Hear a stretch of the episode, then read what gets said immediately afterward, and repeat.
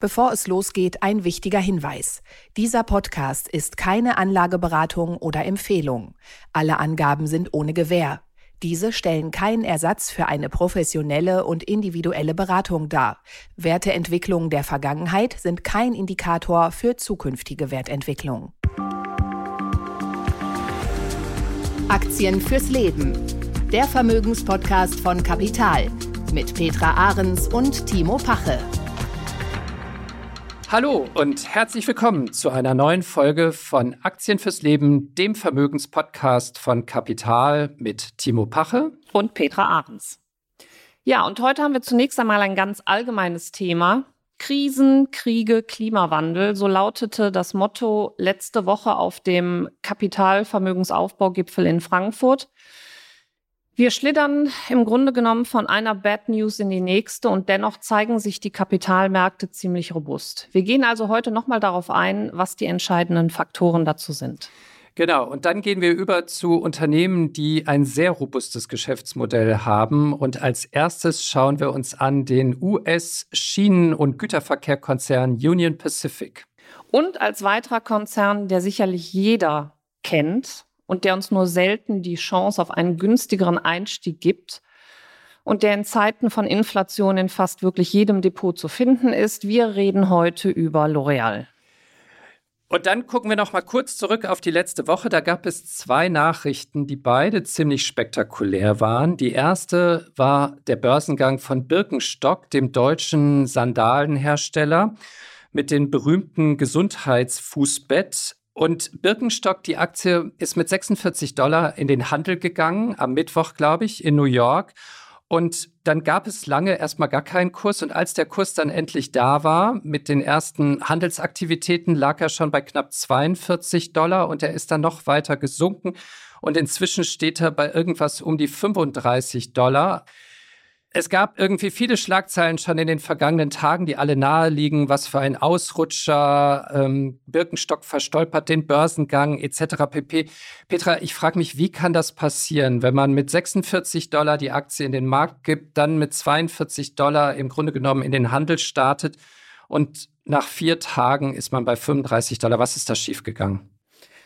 Ja, also die, die Entwicklung hat mich ehrlich gesagt auch ähm, überrascht. Also ich war ja grundlegend nicht, nicht angetan von einer, einer Zeichnung oder von einem Investment, weil ich gesagt habe, erstmal abwarten, was Birkenstock ähm, da im wahrsten Sinne des Wortes aufs Parkett legt. Man, wir wussten ja, dass sie zunächst einmal mit dem eingesammelten Geld Schulden abbauen wollen und dann sich außerhalb Europas verbreitern wollen das hätte ich erstmal abgewartet. Ich habe aber dennoch geglaubt, dass bedingt durch ähm, diesen starken Partner, den man sich vor zwei Jahren ins Boot geholt hat, nämlich L. Catterton, das Private Equity House, dahinter steckt ja auch Bernard Arnault mit äh, LVMH, habe ich schon gedacht, dass dieser Medienhype zumindest am Anfang für eine erhöhte Nachfrage sorgen könnte.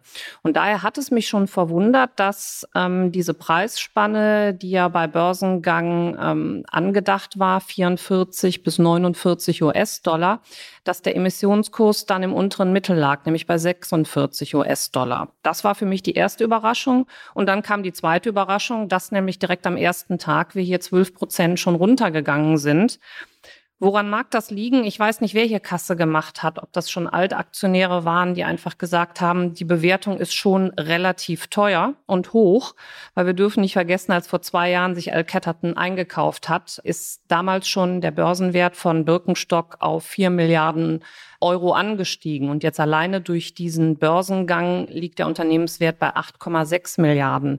Das ist sehr, sehr hoch. Aufgrund dieser Ergebnisse haben wir nämlich hier im Grunde genommen KGV von 40. Gucken wir uns mal den marktbreiteren aufgestellten Konzern LVMH an. Die haben gerade ein KGV von 21. Also daher Birkenstock viel zu teuer. Und das haben anscheinend am Anfang viele erkannt, die gedacht haben, ich zeichne mal blind da rein, hoffe auf diesen Kurssprung zu Börsenstart. Der kam nicht, also haben auch viele hier die Reißleine gezogen. Aktuell auf Emissionskurs ein Minus von mehr als 20 Prozent. Das ist heftig. Das heißt aber im Grunde genommen, es war völlig egal, was das für ein Unternehmen ist, welche Zahlen die haben, welchen Gewinn die machen. Die, die da am Anfang reingegangen sind, haben im Grunde genommen nur darauf spekuliert, dass die Aktie, ich sag mal, in den ersten Tagen noch ein paar mehr blöde findet, die da reingehen zu dem Kurs in der Hoffnung, dass der Aktienkurs dann nochmal ordentlich steigt. Ja, genau. Das hat, das hat per heute den, den Anschein wenig Fundamentales und viel Spekulatives. Na, dann ist das vielleicht eine, ähm, eine ordentliche Lehre äh, in Sachen IPOs. ja. Die andere Nachricht aus der letzten Woche betrifft mal wieder das Unternehmen, das wir jetzt in den vergangenen Wochen schon häufig hier hatten. Letzte Woche hatten wir es auch schon im Kontext von Walmart. Jetzt hat es Fresenius und Fresenius Medical Care erwischt. Was ist da los? Genau. Und das Unternehmen, was wir ja ähm, immer gerne nehmen und was ja dann auch zu den zu unseren Qualitäts- und Substanzwerten und, und Aktien ähm, zählt, ist in diesem Falle letzte Woche Novo Nordisk mal wieder gewesen die bekannt gegeben haben über eine Studie, dass das Diabetesmittel Ozempic ähm, auch eine positive Nebenwirkung hat, was ähm, Nierenerkrankungen angeht. Die Studie, die veröffentlicht wurde, ähm, hat im Grunde genommen die positive Wirkung, dass Nierenerkrankte weniger Medikamente benötigen beziehungsweise weniger an die Dialyse müssen. Novo Nordisk testete das Mittel auch in der klinischen Studie exakt zur Behandlung von Nierenversagen. Ähm, Ziel der Studie war es zu untersuchen, ob Ozempic das Fortschreiten einer chronischen Nierenerkrankung verzögern und sogar das Todesrisiko durch Nieren- und Herzversagen senken kann. Und nachdem bekannt wurde, dass das in der Tat so ist, stürzten die Aktien natürlich des Dialyseanbieters Fresenius Medical Care zeitweise um sage und schreibe 24 Prozent ab. Und in dessen Sog gelangte natürlich auch der DAX-Konzern Fresenius der mit 32 Prozent an FMC beteiligt ist. Und ähm, ja, da hat man halt gesehen, was kurzfristige Informationen ähm, wirklich anrichten können. Und da kann natürlich, das kann kein Anleger und kein Investor vorhersehen. Jetzt kann man ja nur hoffen, dass ähm, nicht noch irgendeine Studie äh, rauskommt, die Birkenstock in irgendeiner Weise betrifft. Also weiß nicht, dass Ozempic auch noch irgendwas mit, mit Gesundheitslatschen macht. Aber das Interessante ist ja jetzt erstmal das Novo Nordisk. Die haben ja auch letzte Woche noch äh, eine Ad-Hoc rausgegeben und zum dritten Mal innerhalb dieses Jahres ihre Gewinn- und Umsatzprognose angehoben. Mhm. Äh, das hat es ja auch so selten gegeben. Ne? Ja, da siehst du aber jetzt mittlerweile, wo wir uns hier wirklich, in welchem Markt wir uns befinden. Und ich finde auch, dass die Märkte momentan sehr, sehr reif und sehr vernünftig reagieren. Also, dass man sich gerade wieder natürlich bedingt durch alle Krisen, die wir da erleben, kommen wir ja gleich noch darauf zu sprechen, natürlich sehr auf die Substanz fokussiert. Und da sind wir genau da, wo es mir auch anfängt, Spaß zu machen. Ich kann, ich kann bei, bei kleineren Unternehmen oder anfälligeren Unternehmen, ich will jetzt um Gottes Willen Fresenius und FMC nicht als kleines Unternehmen bezeichnen, aber du siehst, wenn es hier um irgendwelche Blockbuster geht, sind die natürlich anfälliger in solchen Sachen und dann sind sind mir die breit aufgestellten internationalen großen Konzerne einfach lieber. Dazu zählt Novo Nordisk. Und ähm, naja, ob es jetzt wirklich so weit kommen wird, ähm, dass hier es, es weniger Dialysetherapien gibt, das ist natürlich noch fraglich. Aber man sieht daran wirklich, wie feinfühlig und sensibel gerade die Marktteilnehmer sind, dass sie sagen, wir gehen hier, wir gehen hier einfach mal raus. Und in dem, in dem Zusammenhang fand ich übrigens auch noch interessant, dass äh, bei Veröffentlichung dieser Studie von Novo Nordisk nicht nur Novo Nordisk als, als Gewinner rausging, sondern auch die Aktien von Gerresheimer und Schott Pharma, die ja auch vor kurzem an die Börse gegangen sind, sind in diesem Zug entsprechend gestiegen. Warum? Weil sie Spritzen und Pharmaverpackungen liefern. Also da sage ich mal, es gibt wie, wie so oft, es gab Gewinner und Verlierer und ähm, Birkenstock und Fresenius und Fresenius Medical Care waren eindeutig die Verlierer der vergangenen Woche. Länderspiel.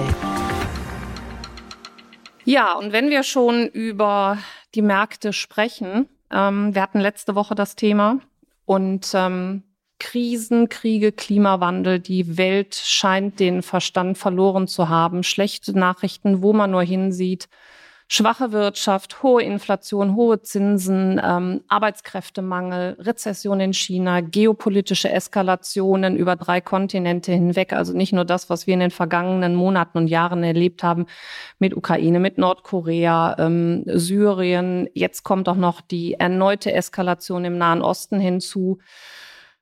Und ich weiß nicht, wie es dir geht, Timo, aber irgendwie, das drückt mental ja schon unglaublich aufs Gemüt, wenn man den Fernseher anmacht und es, es werden ja täglich mehr, mehr Panzer gezeigt als, als alles andere da draußen. Und ich merke es auch an den Kundenreaktionen. Wenn wir hier nicht andauernd informieren, haben die eine ganz andere Wahrnehmung als das, was dann an den Kapitalmärkten abgeht. Weil die Kapitalmärkte zeigen sich im Großen und Ganzen davon ziemlich unbeeindruckt. Und die Frage ist ja wirklich, wie kann das sein? Also bei all den Krisen und 2023 zeigen halt die großen Indizes äh, wie der S&P 500, ähm, der DAX, äh, teilweise, teilweise zweistellig prozentuale Renditen. Finde ich schon recht normal oder enorm nicht normal. Ein sehr resilientes Bild, was wir da auf den Märkten sehen. Und wenn wir noch drei oder fünf Jahre zurückschauen, ähm, sieht das Bild noch viel, viel besser aus. Also Fakt scheint, politische Börsen haben zwar kurze Beine, deren Auswirkungen können dann schon mal ein bisschen länger dauern, aber die Märkte und die Marktteilnehmer, institutionelle Investoren schauen auf die fundamentalen Daten und weniger auf die mediale Berichterstattung. Kleiner Einschub von meiner Seite. Ja, natürlich, das äh, nimmt einen gefangen, was da gerade in Israel los ist. Äh, das sind schreckliche Bilder und schreckliche Nachrichten. Ich finde aber, so, ich, ich würde noch mal kurz ein Fragezeichen dahinter machen. Mhm. Sind die Märkte tatsächlich so robust? Weil ähm, der DAX zumindest ist ja in den vergangenen drei Monaten jetzt ein bisschen runtergekommen. Der stand Ende Juli bei 16.500 Punkten und steht jetzt heute Morgen noch so bei gut 15.100 Punkten. Er liegt immer noch seit Jahresbeginn 8 Prozent im Plus, aber die dieser, dieser Überschwang, der da mal zwischenzeitlich da war, der ist ja wirklich aus diesem Markt erstmal raus. Ich bin mir gar nicht so sicher, ob die Marktteilnehmer nicht doch so etwas von der Nachrichtenlage inzwischen mitbekommen. Also warum sind wir in 23 erstmal so gut gestartet und haben auch bis zum Sommer ähm, eine gute Rendite-Performance hingelegt? Das lag nicht an den Dingen, die wir da eben angesprochen haben, sondern Anfang 2023 haben die Märkte vorweggenommen oder erwartet, dass ähm, die böse Inflation zurückkommt und im Zuge dessen natürlich auch die Zinsen an den Kapitalmärkten wieder zurückgenommen werden. Und das war die Hoffnung, das war der Hoffnungsschimmer und, und jeder hat damit gerechnet, dass äh, Ende 2023, spätestens Anfang 4, 2024 wir wieder fallende Zinsen sehen. Und das ist das, was wir jetzt im Herbst erleben nach der Sommerpause. Auch der Sommer war ja sehr robust. Ähm, selbst der September war noch relativ robust. Und dann ging es aber los. Das neue Motto im Markt heißt aktuell Higher for Longer. Wir befinden uns zwar bei einem Rückgang der Inflation, aber die Zinsen sind immer noch relativ hoch. Deswegen guckt man umso mehr auf die Zentral, auf die Notenbanken und die FED hat halt veröffentlicht, dass man gesagt hat, ja, unser Job ist noch nicht getan. Die Inflation kommt zwar zurück, aber wir müssen sie weiterhin bekämpfen. Daher nimmt man die Zinsen nicht zurück. Man hat jetzt erstmal eine Zinspause angekündigt und dann hat Jerome Powell sogar gesagt, higher for longer. Er geht davon aus, dass der US-Leitzins bis Ende 2024 auf einem Niveau von fünf Prozent bleiben wird. Und das ist der Impact, den die, den die Aktienmärkte gerade sehen. Fünf Prozent auf der Zinsseite, also bei Staatsanleihen, zumindest bei US-amerikanischen, das ist schon eine Konkurrenz für den Aktienmarkt. Und darauf wird gerade reagiert. Das ist nicht die Reaktion auf irgendwelche geopolitischen Umstände, sondern ist die Reaktion, dass das, was der Markt schon eingepreist hatte, die Zinssenkung, viel, viel später kommt als erwartet. Und trotzdem also ich folge dir ja gerne in allem, aber ich muss jetzt trotzdem so ein bisschen immer dagegen halten, weil ich jetzt fängt finde, an interessant jetzt, zu werden. Jawohl. Ja, wenn man wenn man jetzt nur auf auf die Indizewerte guckt, ne, also und das können wir jetzt machen für die USA genauso wie für Deutschland, dann bildet das ja irgendwie nicht die Realität ab am Aktienmarkt, sondern dann muss ich mir die Einzelwerte mhm. angucken. Und bei den Einzelwerten stelle ich doch eine enorme Differenzierung in diesem Jahr fest. Es ist ja nicht so, dass alle Aktien gleich behandelt werden, sondern Rheinmetall liegt in Deutschland 37 Prozent im Plus year to date. Zalando liegt 37 Prozent im Minus year to date. Äh, Novo Nordisk haben wir gerade angesprochen. Äh, die Aktie ist eine Rakete in diesem Jahr. Warum? Weil die Geschäfte einfach blendend laufen. Diese Zahlen haben ja alle eine fundamentale Rechtfertigung. Sowohl das Minus bei Zalando hatte eine fundamentale Rechtfertigung, als auch das Plus bei Rheinmetall hat eine fundamentale Rechtfertigung. Das heißt, was ich doch eigentlich sehe an den Märkten ist, dass die Märkte sich konzentrieren auf die Geschäftsmodelle, mhm. auf die Geschäftsaussichten, mhm. auf die Margen, auf die Umsatzentwicklung, auf die Gewinnentwicklung und dann sagen, okay, an die Unternehmen glaube ich und an die glaube ich im Moment eher nicht. Ja, richtig. Widerspricht aber nicht der Aussage, die ich eben getätigt habe. Die einzige Ausnahme, die wir hier haben, ist Rheinmetall, die halt wirklich auf diese Konflikte, die wir weltweit haben, reagieren, weil sie direkt als Rüstungskonzern natürlich davon profitieren.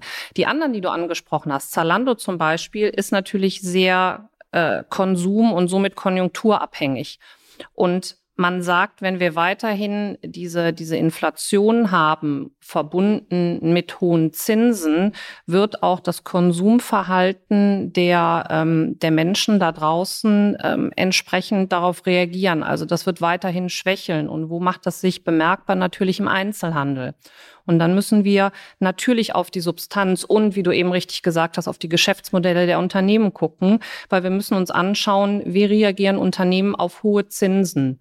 Und da gibt es zwei äh, da gibt es eine gute Entwicklung. Ja, es gibt welche, die halt sehr konjunkturabhängig sind. Da würde ich momentan ähm, die Finger von lassen. Und dann haben wir jetzt aber gerade äh, zwei Situationen, wo Aktien für uns interessant werden, weil sie von der Bewertung gerade zurückkommen, obwohl sie eigentlich gut sind. Das sind zum einen Unternehmen mit hohem Wachstum, der in der weiten Zukunft liegt. Das heißt, die haben durch den hohen Diskontsatz verlieren diese Unternehmen gerade aktuell an Wert und werden günstiger. Das ist die eine Sache. Und dann haben wir Aktien von Unternehmen mit einem gewissen Anleihencharakter. Das sind Unternehmen, die grundsätzlich sehr stabil sind, wie zum Beispiel Unternehmen aus der Konsumgüterbranche oder Gesundheit-Pharmabranche weil die sehr konjunkturunzyklisch sind. So, durch die relative träge Performance dieser Unternehmen haben die einen gewissen Anleihencharakter und hier bilden natürlich Anleihen, weil wir gerade bei einer Verzinsung schon bei vier fünf Prozent sind, eine, eine gewisse Konkurrenz. Das bedeutet, auch diese Unternehmen fallen gerade so ein bisschen in ihrer Bewertung. Beispiel hierbei ist Nestle. Wenn ich Nestle, sage ich mal, wenn ich hier eine Dividende von vier Prozent habe, habe auf der, auf der Bond-Seite bei ähm, Unternehmensanleihen oder auch bei Staatsanleihen mittlerweile, schau dir Italien oder USA an, wo ich mittlerweile an die fünf Prozent bekomme, dann müssen die von der Bewertung etwas zurückkommen, was aber die Möglichkeit uns gibt, dass wir sowohl das Portfolio zukünftig mit bonitätsstarken Anleihen bestücken können und auch mit substanzstarken Qualitätaktien. Also wir haben hier ein ganz anderes Chancen-Risiko-Verhältnis. Das hat sich verbessert, was ich sehr interessant finde. Und darauf scheinen auch die Anleger momentan verstärkt zu schauen. Gut, dann müssen wir jetzt mal abwarten, ob diese ganzen Krisenherde, die du eingangs angesprochen hast, nochmal in irgendeiner Form ja an sich einen stärkeren Impact auf die Märkte haben werden. Aber ich nehme mal an, sie werden es erst haben, wenn wirklich erkennbar ist, dass zum Beispiel beim Ölpreis oder so ja, tatsächlich äh, eine Folge da sein wird. Ähm, also was äh, Liefermengen etc. pp, genau. Lieferwege genau. angeht.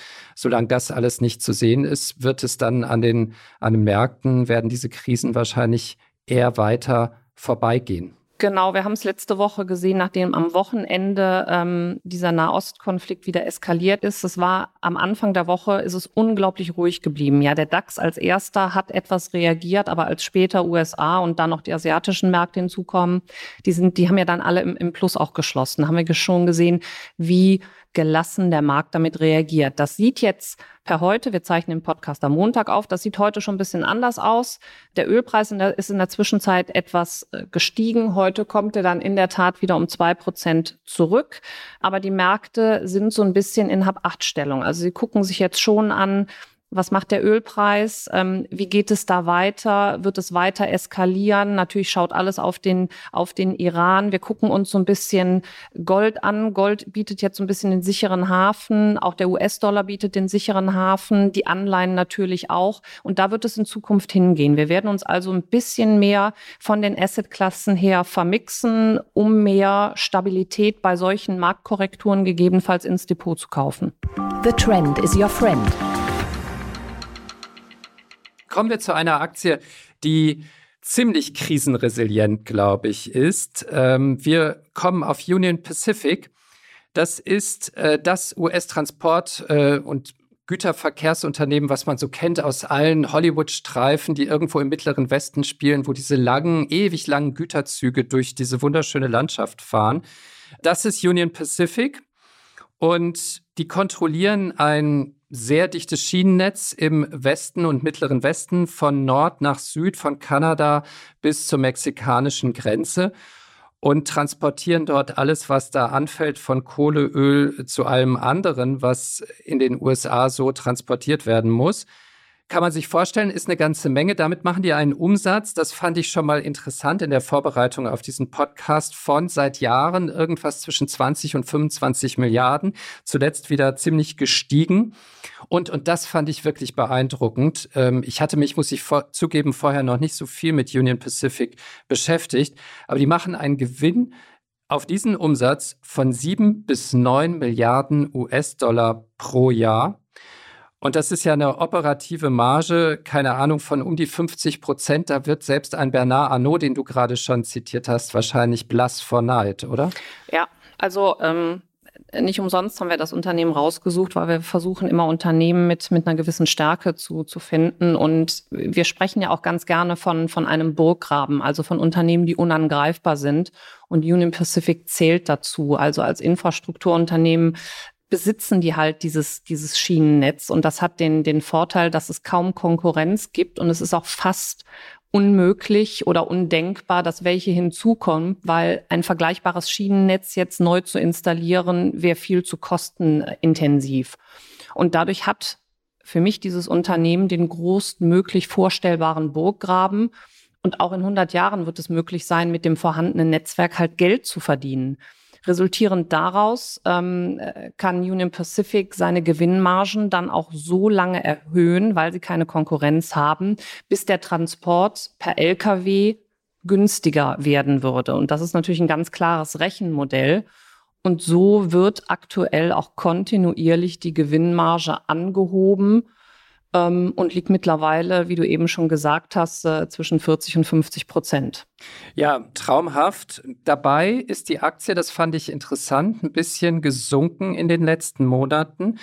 Der Höchststand war mal 280 Dollar im März 2022 mhm. und aktuell liegt die Aktie bei gut 207 Dollar, ist also um etwas mehr als 20 Prozent gefallen. Das hat aber natürlich auch eine ganz klare Begründung. Also wir erinnern uns März 2022, das war der Moment, wo das erstmal die Zinsen erhöht wurden. Und Zinsen erhöht, dann geht sofort dieses Schreckgespenst auch in den USA der Rezession um. Und dann ähm, hat man halt die Sorge, dass es weniger Transport gibt, Transport über die Schiene. Und dadurch führte es auch bei diesem Konzern zu entsprechenden Kursabschlägen. Aber das ist ja jetzt dann bei 207 Dollar und einem KGV von 18,2 ist es ja ein super Einstieg, oder?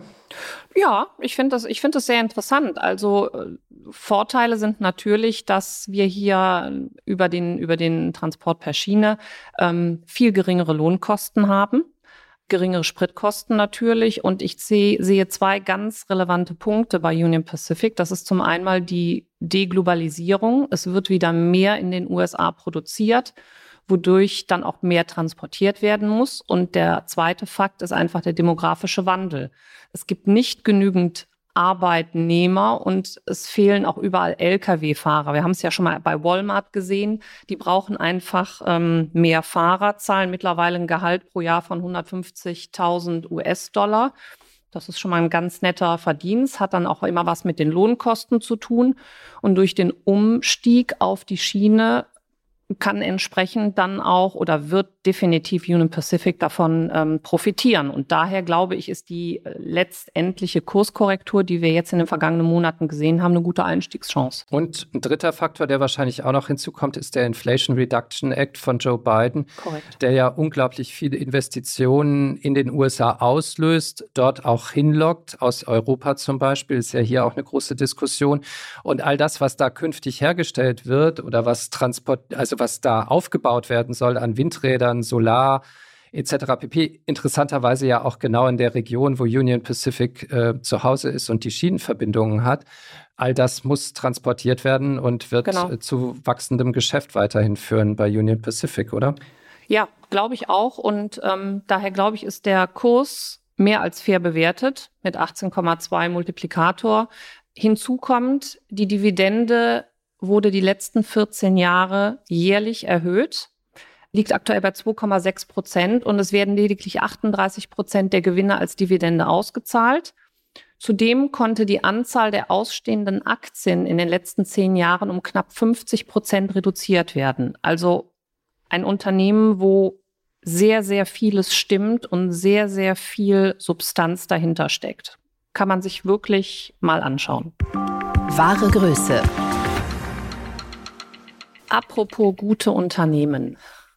L'Oreal ist ein führendes Kosmetikunternehmen, das in Europa und auch international vor allen Dingen in der Vermarktung von Schönheits- und Pflegeprodukten vertreten ist.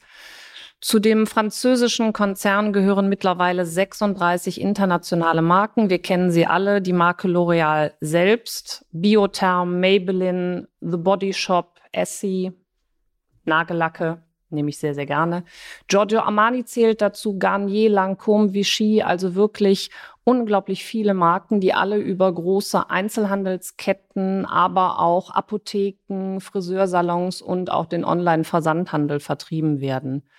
Ähm, zentral für L'Oreal ist der Bereich auch Forschung und Entwicklung. Das Unternehmen unterhält außerdem Forschungseinrichtungen und Entwicklungszentren ähm, auf allen Kontinenten. Aktuell gibt es eine gewisse Nachfrageschwäche in China, die die Aktienperformance mal etwas schwächeln lässt. Daher haben wir gesagt, wir gucken uns heute mal dieses wirkliche Flagship an, weil tolles Unternehmen. Das stimmt, tolles Unternehmen. Ähm, die Marken kennt man ja wirklich alle. Und als ich mir das nochmal angeguckt habe, habe ich gedacht, ach guck, Bodyshop gehört auch dazu. Das war mir gar nicht mhm. mehr klar, aber es stimmt. Auf der anderen Seite habe ich aber auch gedacht, naja, ein Pendant zu L'Oreal ein bisschen kleiner, gebe ich zu, ist zum Beispiel Bayersdorf. Die Bayersdorf-Aktie ist ja massiv gestiegen in den letzten ähm, acht, neun, zehn Monaten in diesem Jahr, gehört ja zu den großen Gewinnern. Ähm, während L'Oreal eben, du hast es gesagt, jetzt zuletzt ein bisschen runtergekommen ist.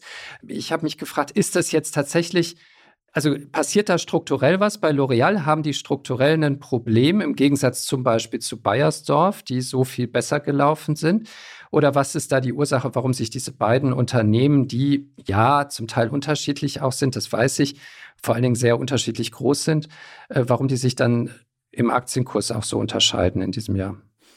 Der Aktienkurs ist im Vorweg von, von L'Oreal halt anders gestiegen, viel kontinuierlicher, sehr hoch, haben auch ein relativ hohes KGV gehabt, haben sie immer noch, auch momentan mit 35,5. Mhm. Und L'Oreal schwächelt halt wirklich, weil sie eine internationalere Ausbreitung haben. Und das Geschäft ist halt in China auch sehr, sehr gut vertreten. Ähm, das ist ein Faktor, den Bayersdorf zum Beispiel nicht hat. Also Bayersdorf ist mehr europäisch ausgerichtet. Und deswegen haben die sich in den vergangenen Monaten natürlich auch ähm, aus dieser Krisensituation mehr erholt als ein global, international aufgestelltes Unternehmen wie L'Oreal. Und hier, sage ich mal, kommt kommt es ähm, einfach mal zu einer kleinen Delle. Das kann man auch nicht Korrektur nennen, weil im Vorfeld das ein so stabiler Wert war. Das stimmt, die Aktie ist jetzt ja nur um 15 Prozent gesunken. Das ist ja im Vergleich zum Beispiel zum viel größeren, hast du auch schon erwähnt, französischen Luxuskonzern LVMH. Hm. Wirklich nur eine kleine Delle, während LVMH ja von irgendwas um die 900 Euro in diesem Frühjahr auf inzwischen 660 Euro gesunken ja, ist. Da sehen wir das genau. Da sehen wir auch bei LVMH, die haben ja auch Zahlen vorgelegt, die waren auch mal wieder unglaublich gut. Aber auch hier haben die Analysten mal wieder mehr erwartet. Da muss man immer vorsichtig sein, dass es kann immer Chancen geben. Und bei LVMH und auch Hermes siehst du halt, dass äh, sie international ausgerichtet sind, aber ihren absoluten Schwerpunkt auch im asiatischen ähm, Bereich haben. Und wenn es da schwächelt, glaubt man, dass es auch hier zurückgehen kann. Und das merken gerade die ähm, Luxusgüterhersteller, LVMH, mittlerweile ein 21er KGV, auch sehr interessant. Ich liebäugle schon damit. Aber auch L'Oreal, die halt ein bisschen internationaler aufgestellt werden, kommen hier so ein bisschen unter Druck. Und das war auch das, was ich eben bei bei diesen Kapitalmärkten, bei dieser Zinsentwicklung angesprochen habe. Das sind genau die Unternehmen, die halt jetzt nicht dafür bekannt sind, wie Unternehmen aus dem Technologiesektor, dass sie mal 20, 30, 50 Prozent nach oben schnellen, sondern das sind diese, diese konjunkturunzyklischen Unternehmen, die sich träge entwickeln, die vielleicht mal pro Jahr ihre fünf, sechs, sieben Prozent machen und die jetzt gerade in der Bewertung zurückkommen, weil sie so ein bisschen die Konkurrenz der Anleihenseite verspüren. Aber jetzt frage ich dich, Petra, wenn ich LVMH für ein KGV von 20 oder 21 bekomme und ich bei L'Oreal, was hast du gesagt, ein KGV von 35 habe, mhm. warum soll ich denn dann jetzt L'Oreal kaufen? Da kaufe ich doch, also ich würde doch viel lieber den viel breiter aufgestellten LVMH-Konzern gerade kaufen, bei 21. Wenn ich mir auch die Gewinne pro Aktie vergleiche, liegt L'Oreal bei irgendwas um die 11, 12 Euro in diesem Jahr wahrscheinlich und LVMH bei 32 Euro. Das heißt, da habe ich doch auch einen ganz anderen Wert dahinter wenn ich mir die Aktie ins Depot lege, als L'Oreal zum Beispiel, die gerade so ein bisschen am Krepeln sind. Ja, Timo, das ist die Frage. Ich kenne jetzt dein Depot nicht und ich kenne auch nicht deine Nettokasse. Aber ähm, ich gehe mal davon aus, dass du ja ein, ein sehr rationaler Anleger bist. Und ähm, die Frage ist nicht entweder oder, sondern vielleicht und. Also die Frage ist ja auch nicht, kaufe ich mir jetzt die Tasche von LVMH oder von Hermes? Sondern kaufe ich mir beide. Äh, oder kaufe ich mir das Shampoo von L'Oreal? Also das sind, das sind zwei komplett unterschiedlich aufgestellte Konzerne die gerade mal uns den Gefallen tun, dass sie, dass sie im Kurs von der Bewertung etwas zurückkommen. Und ich finde, man könnte sich beide anschauen und gegebenenfalls langfristig auch beide ins Depot legen.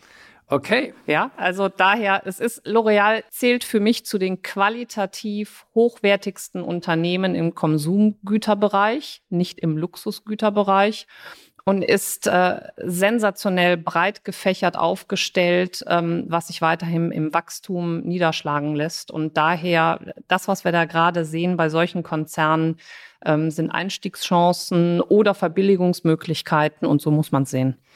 Das war mal wieder Aktien fürs Leben, der Vermögenspodcast von Kapital mit Timo Pache und Petra Ahrens.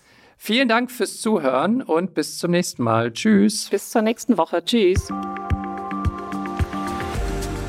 Aktien fürs Leben. Der Vermögenspodcast von Kapital mit Petra Ahrens und Timo Pache.